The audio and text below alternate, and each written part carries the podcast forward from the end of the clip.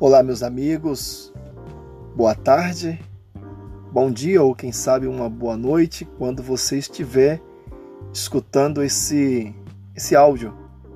Quero passar para te abençoar e deixar para você é, uma palavra de fé e de certeza que, independente dos problemas que você possa estar passando ou atravessando, você é uma pessoa mais do que amada e abençoada por Deus. De repente, em meio às circunstâncias de sua vida, coisas que estão te acontecendo, você pode não levar em consideração ou mesmo sequer acreditar no que eu estou te falando.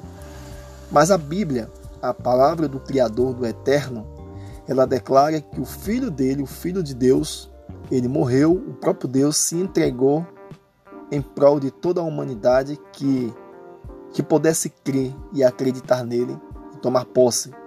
Então você pode dar esse passo de fé, ser abençoado, ser tomado, ser possuído, ser bombardeado pela graça de Deus. Que Deus te abençoe por esses quase dois minutos de prosa. Que Deus te abençoe e seja ricamente abençoado em o nome santo de Jesus. Forte abraço, queridos.